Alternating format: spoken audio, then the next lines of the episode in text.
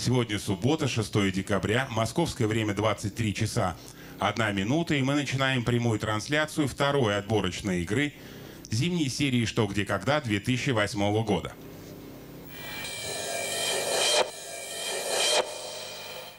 Если вы в детстве, как и я, обожали смотреть по телевизору игры «Что, где, когда», то наверняка помните такую помпезную музычку, которая сопровождает правильный ответ знатоков.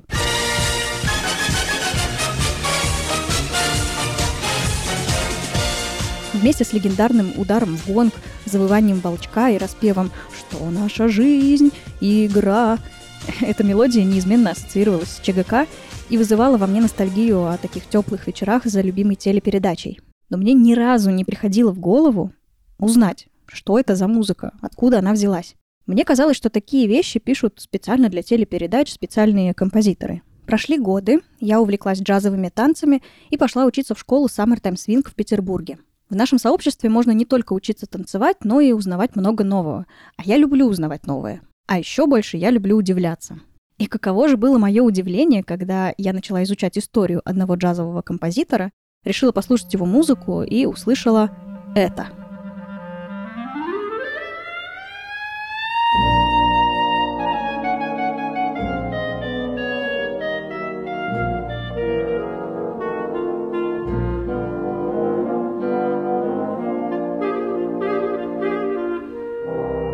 Да-да, вам не кажется. Мелодия, которую мы все слышали в ЧГК, это аранжировка одной из самых знаменитых пьес на свете – «Рапсодии в голубых тонах». И написал ее уникальный человек. Композитор, которого обожала вся Америка. Музыкант, который зарабатывал своим творчеством баснословные деньги и имел огромный успех в своем деле, но при этом всю свою жизнь страдал от, пожалуй, самого гигантского синдрома самозванца среди композиторов – Именно ему мы обязаны одной из самых узнаваемых оперных арий и одновременно с этим названием школы, в которой мы учимся танцевать джаз – Summer Time.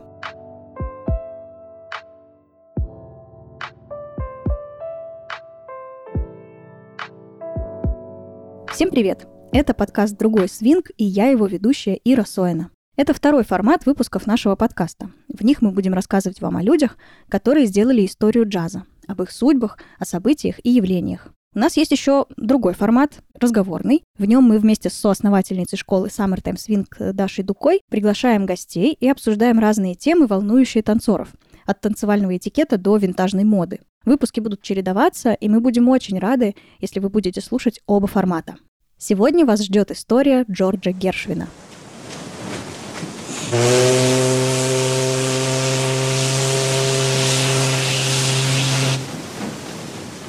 Начале 1890-х годов к берегам Северной Америки причаливал очередной пароход. На борту эмигранты, в основном из Российской империи, в основном евреи. Вообще принято считать, что первая волна эмиграции из России в Америку случилась где-то после революции в 1917 году, но на самом деле она началась чуть раньше. Сотни тысяч русских евреев уезжали за океан в поисках лучшей доли в конце XIX века.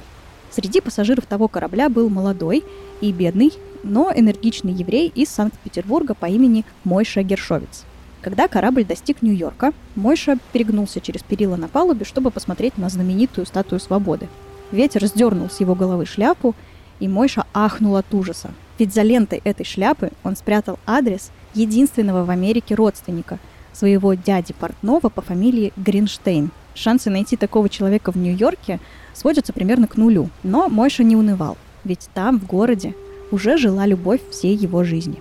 Он сошел на берег и представился сотруднику иммиграционной службы. Непроизносимое имя оказалось не по зубам чиновнику, и Мойша Гершовец превратился в Мориса Гершвина. Морис таки отыскал своего дядю, а затем и девушку, с которой познакомился еще в России и за которой приехал в Нью-Йорк. Семья Розы Брускиной тоже эмигрировала в Америку из Петербурга в 1891 Спустя четыре года молодые люди поженились. Через год у Розы и Мориса родился первенец, сын Израиль. Или, если американизировать это имя, Айра. Через два года Айра получил подарок. 26 сентября 1898 года родился его брат, которого назвали Яков. Надо сказать, что на этом Гершвины не остановились. В 1900-м семью пополнил третий сын Артур, а в 1906-м дочь Фрэнсис или Фрэнки. Яша довольно долго носил свое имя, но Скоро вся семья в процессе ассимиляции начала называть его Джорджем. Так началась история нашего героя. Джордж рос шебутным и непоседливым ребенком. У него было детство любого активного обычного бруклинского мальчугана. В отличие от своего спокойного, дисциплинированного старшего брата, отличника к тому же, Джордж пропускал школу, бесился на грязных шумных э, нью-йоркских улицах и лучше всех в районе катался на роликах.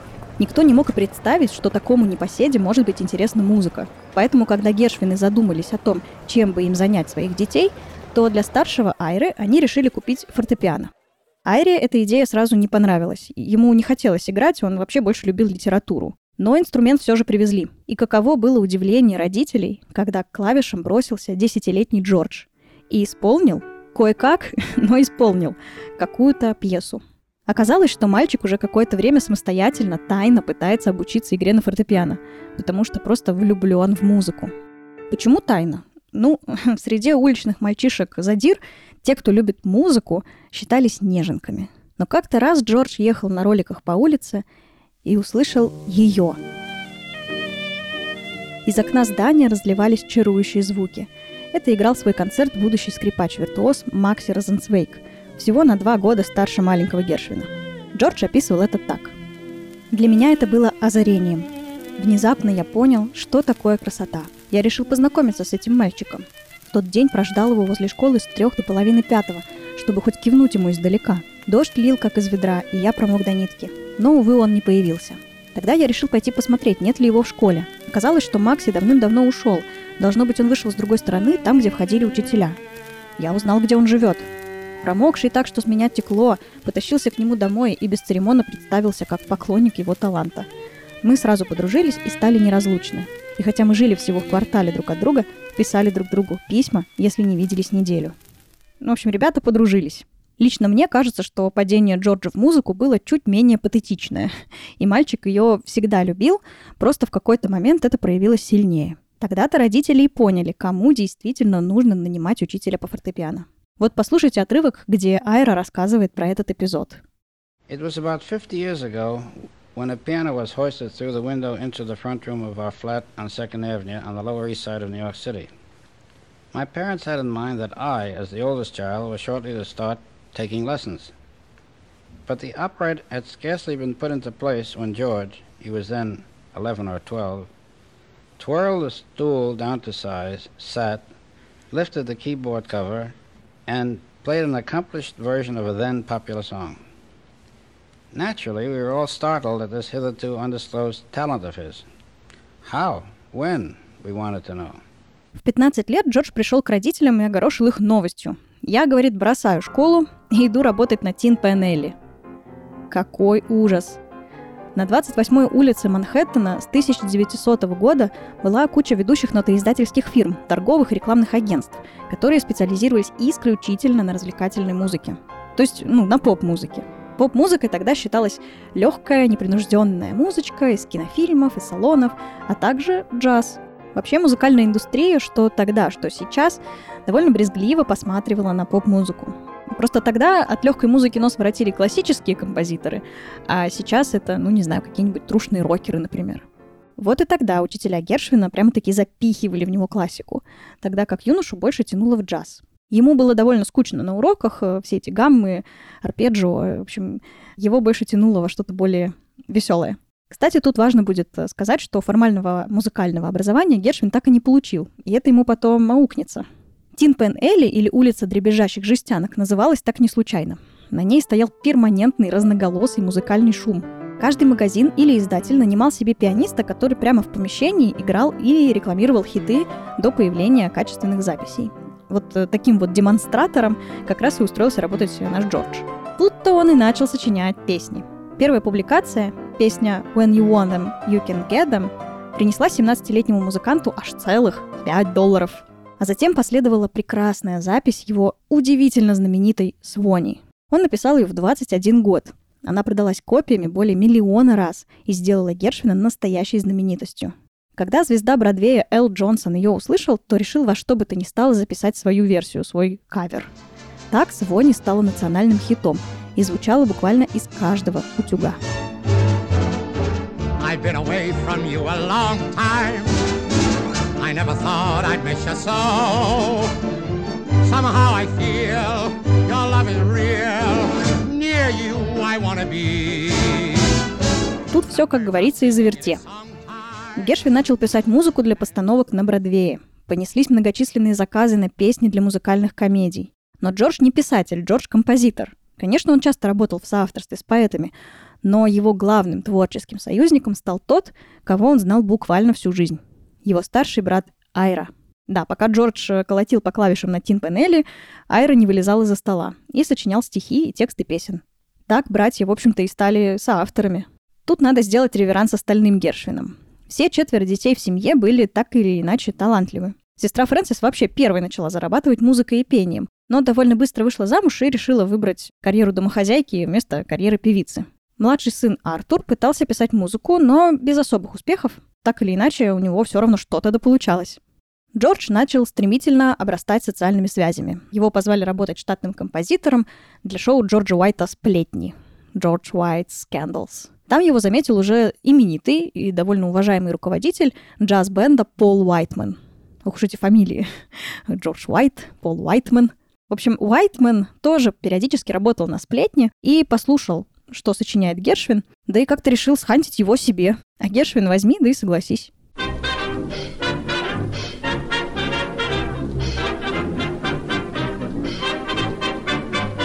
Как-то раз Гершвины отдыхали в бильярдном клубе, и Джордж там, бил кием по шарам, Майра читал газету, и внезапно Айра замирает с поднятыми от удивления бровями и ошарашенно глядит на брата. Значит, что он видит? В газетной статье напечатано объявление от Пола Уайтмана, собственно, вот, руководителя джаз-бенда, мол, ребята, готовьтесь. 12 февраля 1924 года мы дадим концерт новой экспериментальной музыки. Мы уже пригласили кучу влиятельных композиторов, там, например, Рахманинова, Стравинского. Но гвоздь программы — это Джордж Гершвин. Он уже пишет свое новое произведение и сыграет э, его на этом концерте. До концерта оставалось всего 6 недель. Джордж был в ярости. Ну, во-первых, прямо сейчас он играет в бильярд, а не пишет ноты. А во-вторых, Пол действительно приходил к нему пару месяцев назад э, с просьбой написать какой-нибудь концерт, но Джордж решительно отказался. Он попросту был слишком занят и завален работой над очередным мюзиклом «Милый дьяволенок», премьера которого вот-вот намечалась в Бостоне.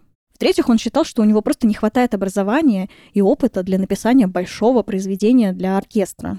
Что меня, собственно, конечно, поражает, потому что на тот момент в портфолио композитора уже была целая опера. Она называлась «Голубой понедельник», и после нее как раз Уайтман и пригласил Гершвина к себе в ансамбль. Да, она была одноактная, но это все равно опера. В общем, Пол Уайтман не принимает отказов. Джордж позвонил Полу ругаться, но тот его успокоил и заверил, что пути назад нет. Вот как Гершвин вспоминал об этом. Было очень много болтовни об ограниченных возможностях джаза, не говоря уже о явном непонимании его функции. Джаз, говорили они, должен иметь строгий ритм, он должен тяготеть к танцевальным ритмам. И я решил, если мне это удастся, разбить это неверное представление одним сильным ударом. Вдохновленный этой идеей, я принялся сочинять с непривычной для себя скоростью. И вот уже Джордж сидит в поезде до Бостона и ждет отправления. Он перебирает хаотично звучащие мелодии в своей голове, которые можно собрать для концерта Уайтмана. Он думает о любимой музыке, о классике, джазе, рэктайме, блюзе. Поезд трогается. Начинает звучать стук колес. Гершвин прислушивается и начинает рождаться музыка. Так Гершвин придумал одну из линий для этого произведения. По возвращению домой Джордж работает с какой-то бешеной скоростью. Он запирается в комнате с Айрой и аранжировщиком оркестра Фердом Грофе. Как только готова одна страница, он тут же передает ее Грофе, тот забирает ее сразу же в работу и пишет аранжировку для оркестра. Через три недели на свет появляется жемчужина творчества Джорджа Гершвина – «Рапсодия в голубых тонах». Рапсодия — это вообще греческое слово, означающее несколько песен, склеенных вместе. В Древней Греции певцы слагали длинные эпосы о мифах и героях, а затем выделяли из них разные куски, склеивали в одно произведение и исполняли. В музыке рапсодия — это произведение из нескольких разных мелодий, сложенных в свободном стиле друг с другом. Ну, все мы наверняка помним богемскую рапсодию группы Квин. Вот это как раз оно. В рапсодии в голубых, э, или, как ее еще называют, в блюзовых тонах, мы слышим несколько тем. Вступление с той самой знаменитой мелодией.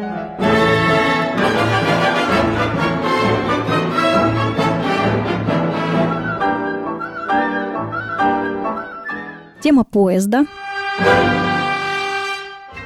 Тема марша.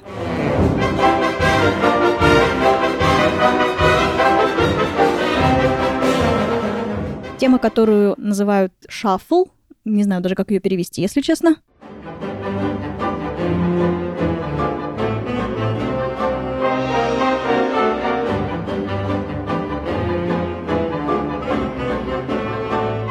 И, наконец, любовная тема.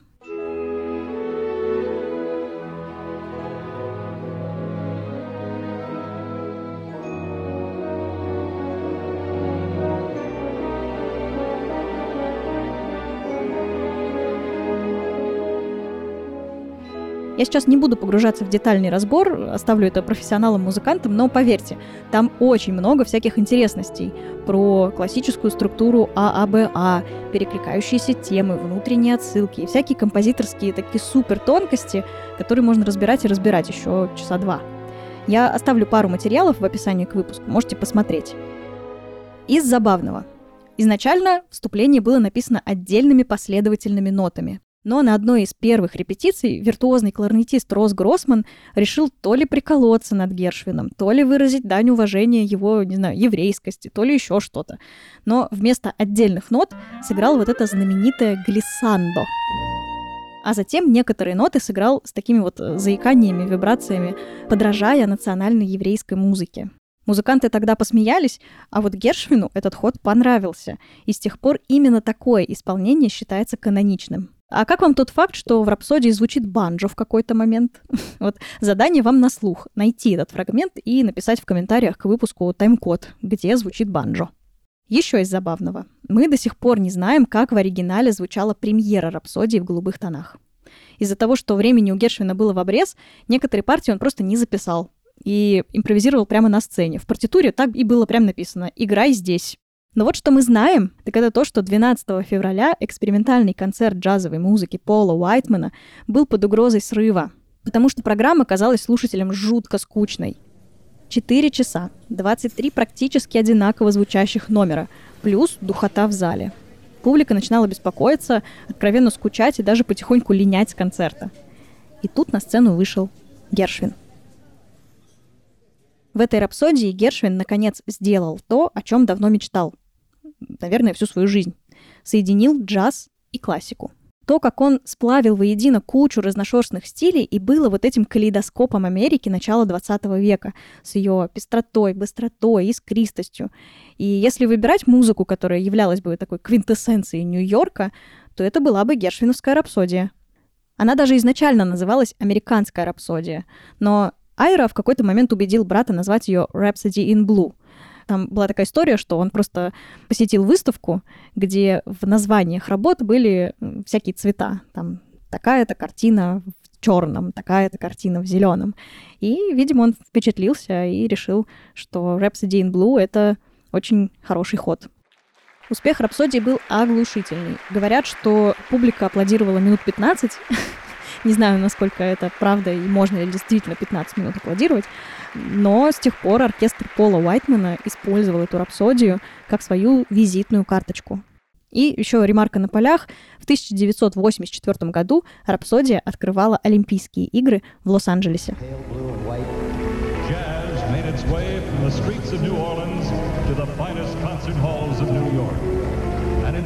George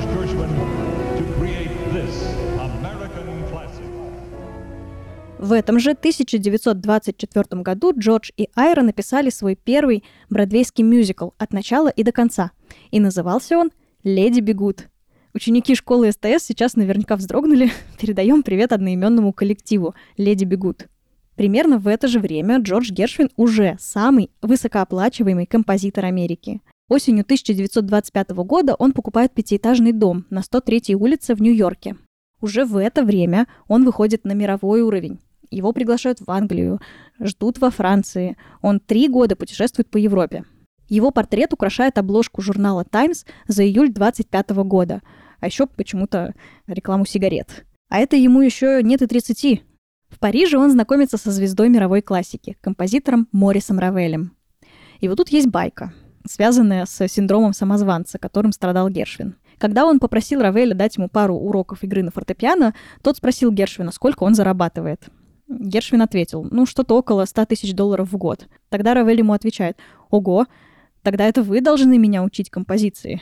Не глупите, Джордж. Зачем вам быть второсортным Равелем, когда вы первосортный Гершвин? Не знаю, байка это или так было в действительности, но иллюстрация красноречивая. Давайте вот здесь пару слов скажем о том, как вообще сам Гершвин воспринимал свою работу. Из-за того, что он так и не получил никакого формального образования, академического, музыкального, он вообще всю жизнь считал себя не настоящим композитором. Он чертовски трепетно относился к критике в свой адрес, которую воспринимал с трудом, причем как похвалу, так и негатив. И буквально у каждого сколько-нибудь известного композитора он пытался выпросить пару уроков. Кто-то брался его учить, а кто-то нет. Но так или иначе, все, что Гершвин знал о музыке, это либо самообразование, либо эпизодическое репетиторство. Может, именно синдром самозванца заставлял Гершвина работать на износ днями и ночами. И именно поэтому он был так плодовит. А может, это сочетание природного таланта и тревожности. Одно другому не противоречит. Так или иначе, Гершвин за следующие 10 лет написал огромное количество музыки. Послушайте немного его голос и то, как он играет. Good evening, ladies and gentlemen. I've just played for you my personal arrangement of Fascinating Rhythm and Liza. I play these two tunes so many times at parties that I've naturally been led to compose numerous variations. At Rudy's request, I'm going to play for you something decidedly different in mood and tempo, a sort of blue lullaby.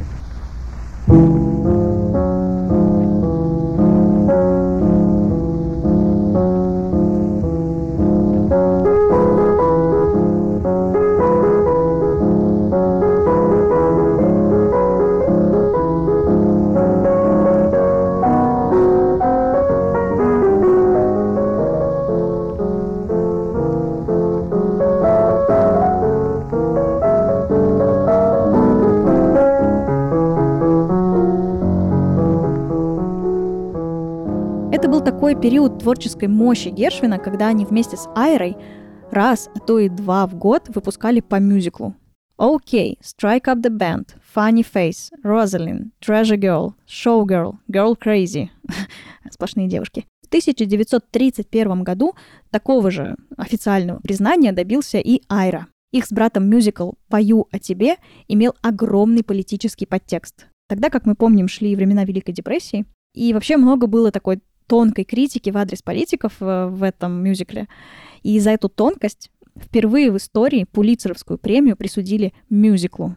Но так как музыке Пулитцера тогда еще было не дать, то премию получил, по сути, Айра со своими соавторами, но Джорджу наверняка тоже было очень приятно.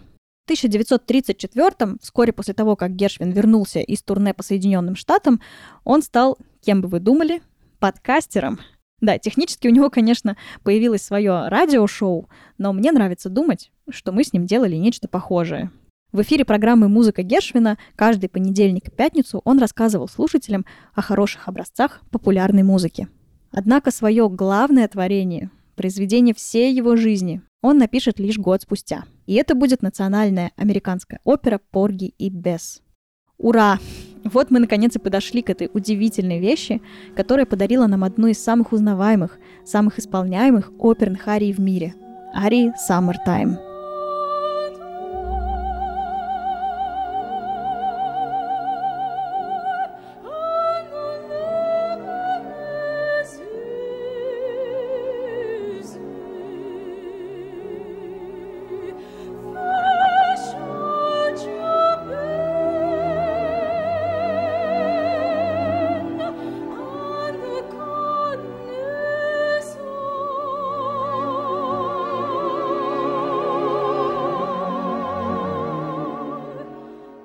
Чтобы рассказать историю оперы «Порги и Бесс», нужно вернуться немного назад, в 1925 год, и познакомить вас со страховым агентом по имени Дюбас Хейвард. Дюбас родился и довольно большую часть своей жизни провел в городе Чарльстон. Сейчас небольшой реверансик такой, у нас есть направление танцевальное, которое называется Чарльстон. Работу свою он не любил и видел себя вообще писателем – Днем он ходил на работу, а вечером любил наблюдать за жизнью темнокожих рабочих, которые жили в Чарльстоне и работали на городской судостроительной верфи. Он записывал свои наблюдения и уже дома перерабатывал материал во всякие литературные произведения. Есть довольно забавная история о том, как именно Хейварду пришла идея романа Порги. Ее рассказывала в подкасте «Искусство для пацанчиков» Настя Четверикова. Мол, когда Дюбас шел вечером по переулку в одном неблагополучном черном районе, ему на пути попался безногий калека. Хейвард э, якобы подал ему милостыню и подумал, а что, если у этого несчастного, изувеченного человека в жизни вдруг появится любовь? Собственно, этот коллега и стал прототипом главного героя Порги, а его возлюбленную, девушку легкого поведения, нарекли Бесс. Я, если честно, в такое развитие событий верю не очень, ну, потому что слишком уж хорошо, но, допустим, так оно и было. Роман Порги опубликовали в 1925 году, а еще спустя год в своей переработанной в пьесу версии он попался в руки Джорджу Гершвину. Буквально сразу же Гершвин захотел написать музыку на этот текст. Все, что ему было нужно, это согласие автора и либретто. Но Дюбас отказался. И продолжал отказываться вплоть до 1934 года, когда настырный Джордж все же добился своего. Вместе с Дюбазом за создание либретто взялся Айра, и работа закипела. В основном на расстоянии, потому что где Чарльстон, а где Нью-Йорк. Фолливуд, Фолли-Бич, Южная Каролина, 6 февраля 1934 года. Дорогой Джордж, я знаю, что ты с нетерпением ждешь, когда я пришлю тебе следующий кусок либретто. Поэтому посылаю тебе две новые сцены вместе с этим письмом. Вторая сцена второго действия, по-моему, получилась неплохо. Я убрал из нее водевильные цветные номера, которые есть в моей пьесе, и включил много другого материала не менее горячего, чем в оригинале. Я также слышал фольклорный оркестр, в котором музыканты играют на гармониках, расческах и так далее – такой оркестр был бы чрезвычайно хорош во вступлении к сцене примитивной страсти, вспыхивающей между Крауном и Бесс. Я думаю, может быть, лучше подождать сочинением музыки на тексты песен второго действия, пока мы не встретимся. С любовью и наилучшими пожеланиями от всех нас. Искренне, Дюбас. 26 февраля 1934 год. Дорогой Дюбас, получил твое либретто второго действия. Оно просто превосходно. Я искренне считаю, что твое новое либретто великолепно, и хочу надеяться, что моя музыка будет достойна его.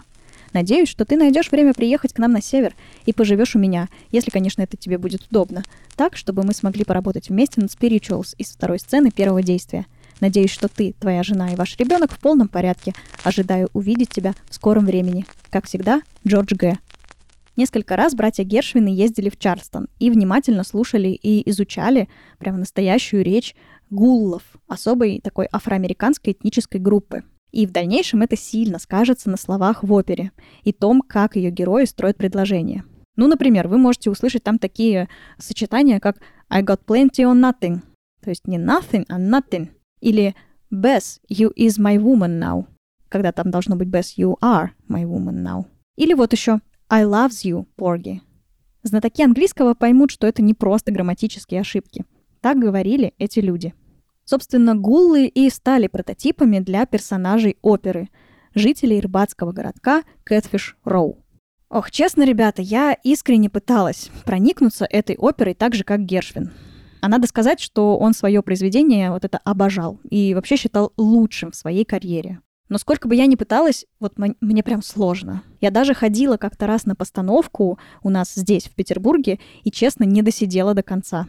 Но то, ради чего я приходила, собственно, ария Summertime, я услышала, потому что она, в общем-то, открывает всю постановку.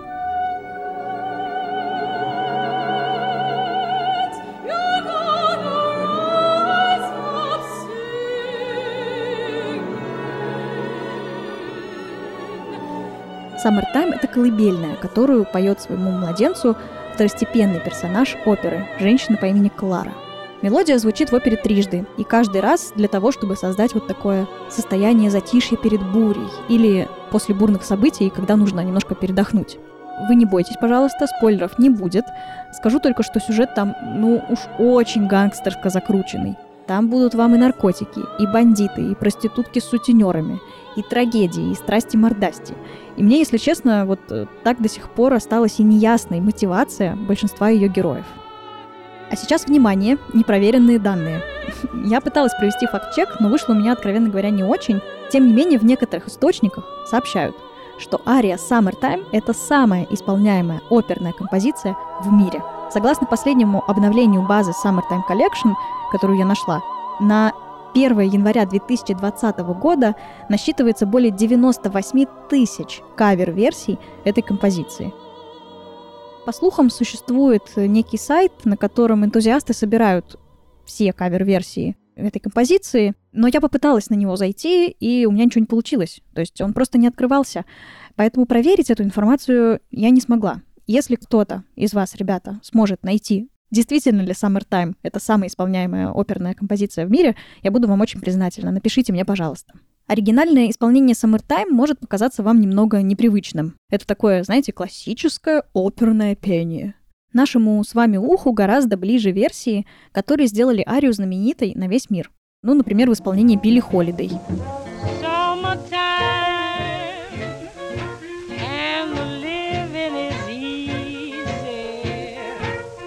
Или Эллы Фитджеральд и Луи Армстронга, о которых, я надеюсь, у нас тоже будет эпизод.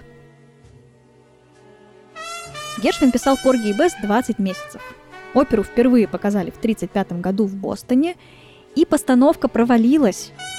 Нет, премьера прошла хорошо. Публика была в восторге, как всегда.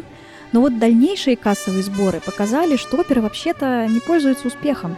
Создатели вообще потратили много собственных денег на постановку. Джордж, Айра и Дюбас потеряли по 5000 долларов, а целиком убытки составили 70 тысяч. При этом заработки у Джорджа 10, но он потратил больше на переписчиков, Дюбас заработал 8, Айра заработал 2000 долларов. Бедный Айра. Возможно, отчасти оперу не приняли, потому что это была история об афроамериканцах, которую написали белые люди. Темнокожее население Америки недолюбливало оперу именно поэтому. Им казалось, что белый не может, а главное не должен, рассказывать о них со своей колокольни. Ну а среди белого населения и так понятно, шлейф расизма все еще тянулся и будет тянуться еще долгие десятилетия. Поэтому еще и так сложно было искать артистов для постановки. Гершвин вообще хотел, чтобы оперу исполняли исключительно темнокожие певцы и актеры – он даже завещал исполнять ее только так. Сегодня этот завет нарушается, конечно, но думаю, что это не критично. Ведь главное — это то, что Порги и Бесс, несмотря на то, что при жизни композитора она не была успешной, она стала таковой после его смерти.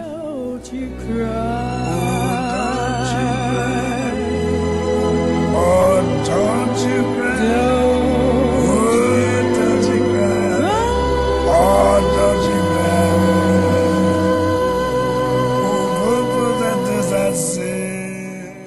Коммерческий провал оперы всей его жизни Гершвина никак не расстроил. Ну, по крайней мере, на словах. В 1936-м он вместе с братом переезжает в Голливуд, чтобы писать песни для фильмов. И, надо сказать, они оба были в этом крайне успешны. Наверное, это был такой пик карьеры братьев Гершвинов. 11 февраля 1937 Джордж давал концерт в зале филармонии Лос-Анджелеса. Все шло хорошо, как вдруг на какую-то долю секунды прямо за роялем он внезапно потерял сознание. Пропустил несколько тактов, почувствовал запах сжженной резины, а затем также внезапно пришел в себя. В апреле повторилось то же самое. Он начал страдать от мучительной головной боли и светобоязни. Чувствовал постоянную усталость и туман в голове. Последней песней, которую они написали вместе с Айрой, была песня для фильма «Безумство Голдвина». The more I read the papers, the less I comprehend the world and all its capers and how it all will end. 9 июля Джордж потерял сознание в доме у друга. Ему вызвали скорую, и уже в больнице подтвердили давние подозрения его врачей. Это была опухоль головного мозга. Композитора срочно отправили на операцию, но это не помогло. Спустя два дня – в 10 утра Гершвин умер, не приходя в сознание. Ему было всего 38 лет.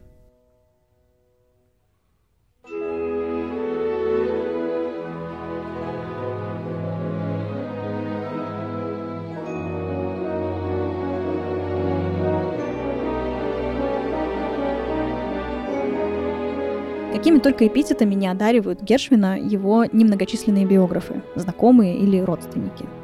Гений, одаренный пианист. Скромный, жизнерадостный, невероятно энергичный, талантлив во всем, к чему прикасается, бешено обаятельный, снова скромный, Наивный, спонтанный, уверенный в себе, никогда не важничал и не рисовался, всегда окружен людьми. Но если вам кажется, что у него не было хейтеров, вы ошибаетесь. Конечно, были. Были люди, которым музыка Гершвина решительно не нравилась. Напомню, джаз в академических кругах тогда еще считался недомузыкой, которая недостойна того, чтобы обращать на нее внимание. Кого-то бесила манера исполнения Гершвина, кто-то считал, что он, э, как бы сейчас сказали, хайпажор, распишет музыку для легких комедий, а не серьезную, драматическую, крупную форму. Кто-то слышал в его композициях бессвязный шум, а кого-то задевала его популярность. Лично я так и не поняла, как отношусь к Гершвину. Я всегда с опаской, если честно, воспринимаю восторги вокруг какой-то известной личности и ищу подвох – в биографии Джорджа много сюжетов, которые рисуют его не в самых приятных тонах. Например, вот одна. Когда он работал над постановкой «Порги и Бесс», его режиссер Рубен Мамулян как-то начал насвистывать что-то из римского Корсакова. Вот как отреагировал Гершвин. Он сразу же помрачнел. «Как ты можешь мурлыкать какую-то русскую мелодию, когда ты только что весь день репетировал мою оперу?» – спросил он с явным раздражением. Но тут же лицо его просветлело, и раздражение исчезло. Я знаю, почему ты насвистывал эту русскую мелодию. Потому что мои родители родом из России. Человек, который писал музыку, как будто бы только о любви, так и не построил семью. Он был чуть ли не самым желанным холостяком Америки. Вокруг него постоянно крутились женщины, а некоторые его даже преследовали. У Джорджа были сотни мимолетных романов и пара серьезных. Почти 10 лет с композитором Кей Свифт, которая ради Гершвина ушла от мужа, и всего несколько недель с актрисой Палет Гадар, которая своего мужа, Чарли Чаплина, на минуточку, оставлять отказалась. Так или иначе, ни с одной женщиной Джордж не смог построить семью. Наверное, я не могу нащупать этого человека, потому что его путь достаточно, не знаю, ровный, что ли. Я не смогла найти в нем каких-то невероятных кульбидов, взлетов и падений, Вообще его путь к славе похож на вот это глиссандо в начале его рапсодии в голубых тонах. Постепенный, ровный, но неизбежно к вершине.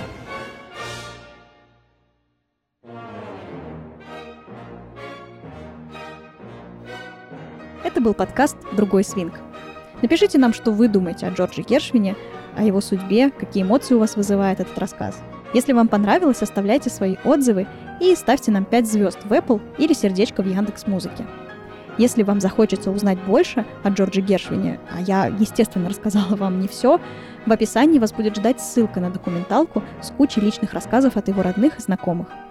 А еще в подготовке этого выпуска мне очень помогла книжка из небольшой библиотеки в школе джазовых танцев Summertime Swing. Это биография композитора за авторством Дэвида Юина, и в ней вы найдете мельчайшие подробности жизни Гершвина и судьбы его произведений. В этой книжке я оставлю небольшой сюрприз для первого, кто захочет ее прочитать. Спасибо, что слушаете нас, и до встречи в следующем выпуске.